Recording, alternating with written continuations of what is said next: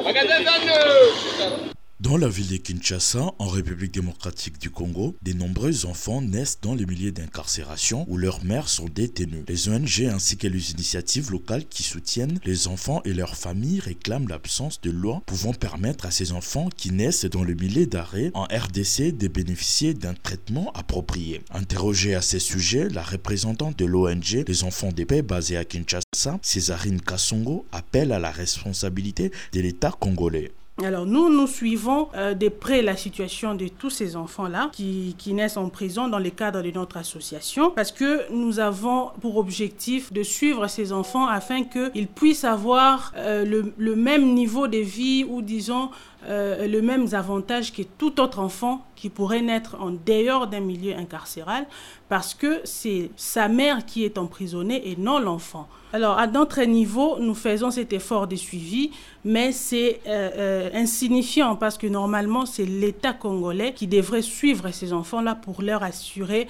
une bonne croissance, un bon suivi, une bonne éducation, comme tous les enfants normaux.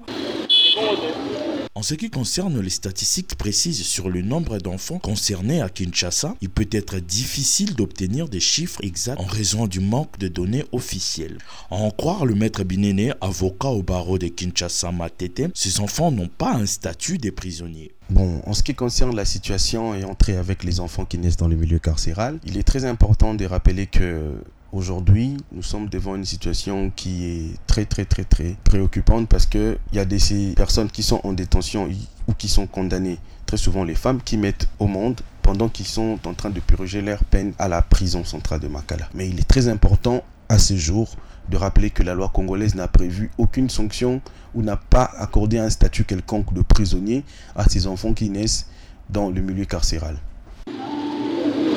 Il est important de souligner que la situation des enfants ayant des mères incarcérées en RDC peut varier en fonction des divers facteurs tels que la durée d'incarcération de la mère, les infrastructures carcérales spécifiques et les politiques de prise en charge des enfants.